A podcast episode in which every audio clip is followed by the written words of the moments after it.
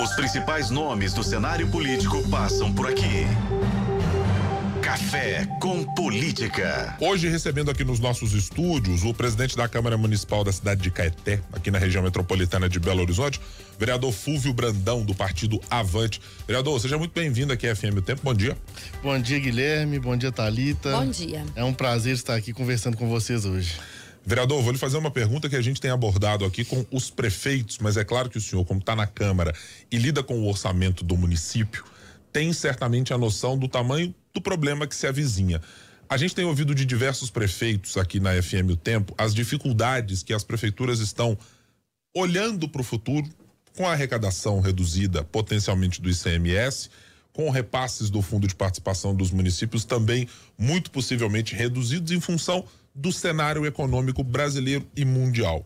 A prefeitura de Caeté está posicionada de que maneira para o orçamento desse ano? Está na casa dos 227 milhões e olhando para 2024, o município vai enfrentar dificuldades de ter menos recursos do que nesse ano? Então, provavelmente vai ter um pouco menos, mas a cidade vai reduzir em torno de 500 mil, um pouco menos disso. Então não é uma redução tão grande quanto né, poderia impactar no orçamento de 220 milhões. Tem uma redução, principalmente do fundo de participação, né, é, dos municípios, mas não é tão grande a ponto de impactar no orçamento, de não poder fazer políticas públicas na cidade, visto que nós estamos tendo os maiores orçamentos da história da cidade nos últimos dois, três anos. Pois é, vereador, tendo aí essa informação de que tem os maiores orçamentos da cidade nos últimos anos, é, o que, que, é a principal marca hoje uh, do trabalho feito entre a Câmara e a Prefeitura para a cidade de Caeté? Então, nós temos algumas marcas lá e uma que eu tenho muito orgulho, que é o Tarifa Zero.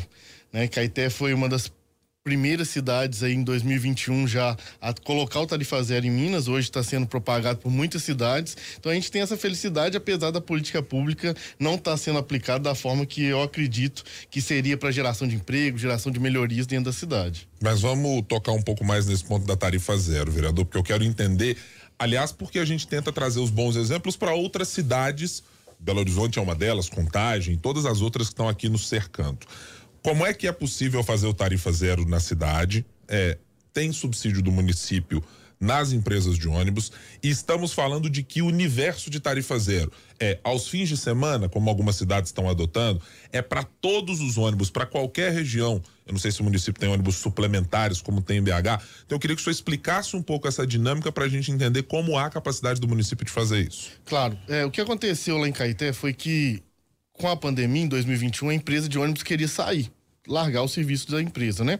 E nós buscamos, Guilherme, juntamente ao prefeito, inclusive foi uma indicação minha, uma proposta minha junto ao prefeito, de que tentasse por seis meses o tarifa zero.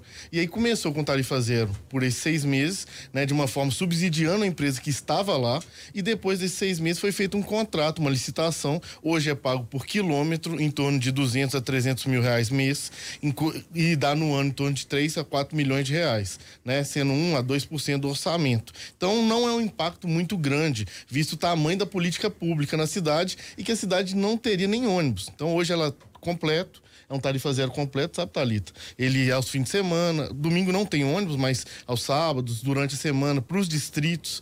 Então, é, ele é todo completo. E, inclusive, implementamos também, como indicação minha, foi implementado o Ligeirinho, que é um ônibus que roda só na região central, mas vai para os distritos, vai para os bairros. Também está incluído nesse pacote de tarifa zero. Total. Hoje a tarifa zero completo, total.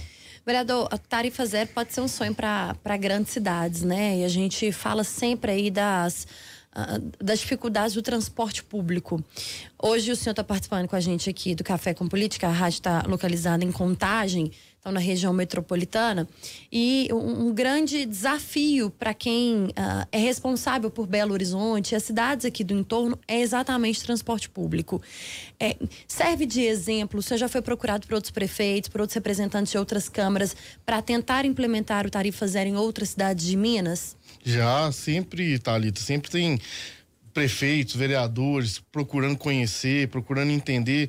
Há pouco tempo eu tive na Averbel, né, que é uma associação de câmaras, falando sobre tarifa zero. Então, a gente tem tido muita participação, muita gente querendo. Inclusive, hoje, algumas discussões até além de Belo Horizonte, inclusive o, no, o Minha BH foi a Caeté, conversamos com eles, né? Além de Belo Horizonte, outras cidades grandes querem implementar e é uma discussão que está sendo levada até o governo federal olhando para o que acontece na cidade de Caeté, o senhor menciona 1 a 2% do orçamento e essa estrutura de ser pago por quilômetro. Se o governo federal participasse, uh, ou o governo do estado participasse, que tipo de ampliação seria possível? Porque esse é um problema que as cidades maiores têm, de dizer, nós temos um volume muito maior de pessoas, um volume muito maior de ônibus, e sem essa participação não é possível. Mas no caso de Caeté, isso acontece só com recursos próprios, ou vocês têm direcionamentos específicos de tributos que chegam para subsidiar o transporte. Ou é, sai do caixa direto da prefeitura e vai para a empresa de ônibus? É, sai do caixa direto da prefeitura, lógico que, como você disse, né, Guilherme, Caeté é uma cidade menor, é uma cidade que não tem esse volume todo de transporte, mas existem várias possibilidades. Por exemplo, o Tarifa Zero de Belo Horizonte, eles estão é, sugerindo a criação de uma taxa para as empresas que tiverem acima de 10, 15 funcionários, que elas vão pagar um valor muito menor do que pagam hoje no Vale Transporte, e isso ajudaria a subsidiar subsidiar o, trans, o, o tarifa zero.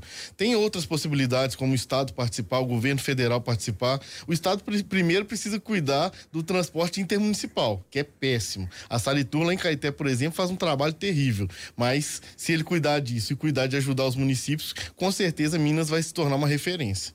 É, e tem algum diálogo com o governo quando o senhor cita a questão da Saritur, né, que faz transporte metropolitano? Recentemente a gente teve um episódio de um ônibus que pegava fogo, inclusive, né, com passageiros de Caeté, enfim. É, mas é, tem algum diálogo com o governo? O governo está aberto para esse diálogo, para tentar melhorar de alguma forma?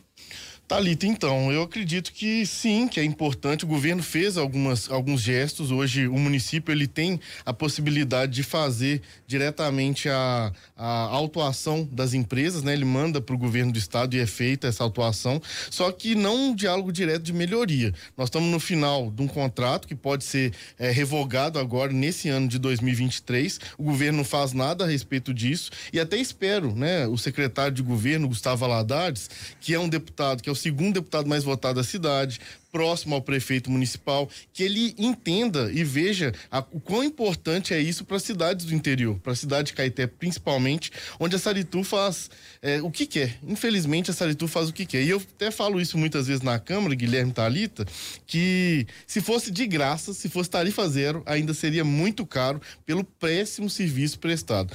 Ônibus pega fogo, chove dentro de ônibus, ônibus que não cumpre horário, ônibus que quebra na BR, enquanto isso o caetense é, fica à mercê disso, né? Porque não tem outra possibilidade a não ser a Salitur. Do ponto de vista econômico, o município hoje depende de quais receitas uh, majoritariamente para colocar o seu caixa em dia, vereador? É a arrecadação que vem do FPM? Quais são as fontes de receita principais que Caeté tem uh, e que vão ser transferidas, evidentemente, para depois a aplicação de políticas públicas? Mas o município tem que potencial, inclusive, de crescimento também, a, a, ajustando isso na pergunta? É, hoje, Caeté, a grande receita é o FPM, né? Uma das grandes receitas. Caeté é uma empresa com muito comércio, então o ICMS também tem um impacto grande lá na cidade, é, por exemplo, com Tauá, com outras empresas que estão chegando. E existe uma possibilidade que vem há 30 anos sendo conversado, 30 anos sendo falado, que é da ida da Vale para a cidade com a empresa, com a, com a mina Apolo, né? Só que é uma possibilidade que a Caeté já dormiu, já sonhou, já acordou e até hoje não aconteceu. Então hoje a receita principal são pequenos impostos dessas, dessas empresas que estão na cidade e principalmente o FPM. Qual seria o impacto financeiro da ida da mina Apolo para Caeté? Para a cidade é um impacto muito grande. O, é, dobraria o orçamento da cidade, do município. Hoje a cidade tem uma arrecadação de em torno de 15 18 milhões mês, passaria a ter quase 40 milhões mês, né, de, de, arrecadação. Só que realmente é um processo ainda que vai demorar, que está sendo construído e que infelizmente está sendo construído na minha forma de entender de uma forma incorreta, onde a Vale está fazendo o que quer, da forma que quer e a gente não pode é, pensar dessa forma, né? Tem que ser pensado não só para a cidade, não só como arrecadação, como também como geração de emprego, melhoria da vida dos caetenses. Só tem uma questão específica no trato com a lei de diretrizes orçamentárias do município, que é de tentar ao máximo expandir a participação popular nesse processo. Como é que isso é feito? O cidadão de qualquer região da cidade de Caeté pode chegar e apresentar uma demanda específica para a Câmara de Vereadores dentro do projeto? Como é que funciona a dinâmica disso? Porque nós temos em Belo Horizonte, por exemplo, o orçamento participativo, que tem lá as dinâmicas das regionais, a prefeitura coloca num, num pacote de obras, vê quais têm viabilidade, quais não têm. Como é que isso acontece no seu município? Então, Guilherme, é, foi feito pela primeira vez na minha gestão como presidente da Câmara, nunca tinha acontecido, a prefeitura não faz isso, não tem orçamento participativo na cidade. Eu levei a discussão da lei de diretrizes orçamentárias como um orçamento participativo. Levei para todos os bairros da cidade, para todas as regiões. Nós levamos também para as temáticas como cultura, saúde, esporte, para que cada um trouxesse a sua proposta, a sua ideia e a gente delegou colocou, criou junto a eles três delegados e definimos quais eram as prioridades. Fomos, colocamos em ordem prioritária e vamos colocar dentro do orçamento, né, da lei de direitos orçamentários e depois dentro da lei orçamentária em si. E o que, que é prioridade hoje? Então, em Caeté tem muitas prioridades, como por exemplo a geração de emprego, né? É uma coisa que é preciso melhorar. O trânsito da cidade está terrível hoje, é uma coisa que todos da comunidade têm reclamado. A saúde da cidade vem melhorando, mas a saúde básica nos postos de saúde precisa ser melhorada. Tava para ser feito, inclusive, uma terceirização dos médicos lá. Que a gente viu que não deu certo em Contagem, que a gente viu que não deu, não deu certo em Betim, e, e o prefeito já ia fazer, então nós cobramos. Então são muitas prioridades. Uma cidade do interior que precisa melhorar muito o quanto um orçamento nesse momento de 227 milhões de reais dá conta de atender esses problemas que o senhor mencionou.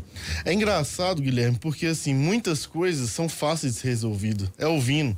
Então, por exemplo, a gente foi numa, num bairro que chama Bom Sucesso. Eles falaram sobre melhoria de sinalização, que não é caro. Eles falaram sobre melhorias que às vezes são é, impactam diretamente a eles, por exemplo, na chuva, que toda vez acontece de alagar uma rua lá, são melhorias estruturais que não são caras. Então, assim, o que precisa realmente é que o prefeito, que a prefeitura entenda que não é o Fúvio que fez isso, que não é a Câmara em si, é o orçamento da comunidade. E se ele olhar para esse orçamento como da comunidade, muita coisa vai melhorar dentro dessa perspectiva, dentro desse orçamento. Lógico que não é tudo possível fazer, mas grande parte é porque não são grandes demandas, sabe? Então, deixa eu emendar aqui mais uma pergunta pela fala do senhor, eu entendo então que o prefeito não está fazendo as escolhas corretas do ponto de vista de prioridade. Então, o que ele está priorizando que não deveria ser feito? Então, ele tem priorizado muito, é, infelizmente, as obras que a gente chama de obras eleitoreiras, né? Então, ele vai agora, por exemplo, esse ano Caeté não teve nenhuma grande obra.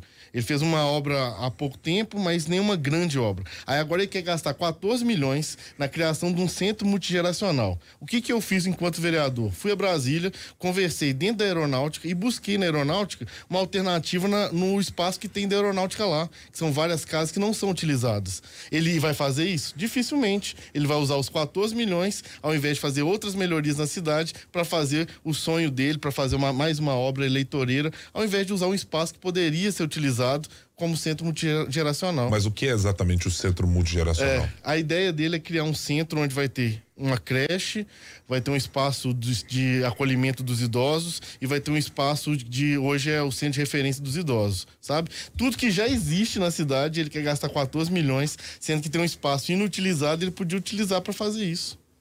Vereador, eu gosto sempre de priorizar aqui, quando chega pra gente, a pergunta de ouvinte. Chegou uma pergunta de um ouvinte aqui, acho que a gente pode registrar que ainda dá tempo. Uh, é a pergunta do Geraldo. Ele sempre participa com a gente, ele falou: Bom dia, gostaria de saber do vereador como ele vê Caeté no contexto entre serras, o desenvolvimento regional.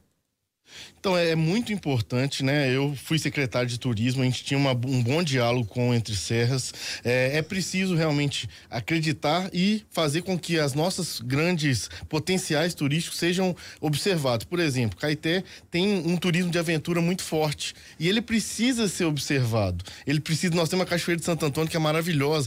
Só nessa região da Cachoeira de Santo Antônio são mais de 50 cachoeiras inexploradas. Então a gente podia, a gente precisa utilizar isso para geração de receita, para geração de emprego, para melhorar a vida do caetense. Muito bem. Nós estamos aqui conversando com o presidente da Câmara de Vereadores de Caeté, vereador Fúvio Brandão, do Avante. No Café com Política, no Café com Política, hora do bate-pronto. É aquele momento, vereador, que a gente faz perguntas pequenininhas para respostas na mesma proporção. Vamos a elas. A principal necessidade de Caeté no ano de 2023? Geração de emprego e renda. Tarifa zero, realidade para todas as cidades? Acredito que sim. De 0 a 10, qual a avaliação sobre o governo Zema até agora? Seis. A Minapolo da Vale em Caeté, qual a importância da ida para a cidade? Importante, mas não pode ser de qualquer jeito. Vereador Fúvio Brandão do Avante, presidente da Câmara Municipal de Caeté, muito obrigado por estar aqui conosco para a gente tratar um pouco das demandas das cidades da região metropolitana, que tem tanta gente que está aqui sempre nos ouvindo e participando, como fez ali, trouxe a Talita. Obrigado por estar aqui. Até uma próxima oportunidade. Muito obrigado, Guilherme. Muito obrigado, Thalita. É um grande prazer estar aqui. Fico muito feliz. Ótimo dia para o senhor, vereador. E boa volta nessa estrada que é complicadíssima, que é a 381. Nesse trecho entre BH e Caeté, a gente falava sobre isso no intervalo, né? Depois eu volto para a gente conversar sobre isso aqui também. Pode deixar Combinado? que a gente volta assim. Obrigado. Os principais nomes do cenário político passam por aqui. Café com Política.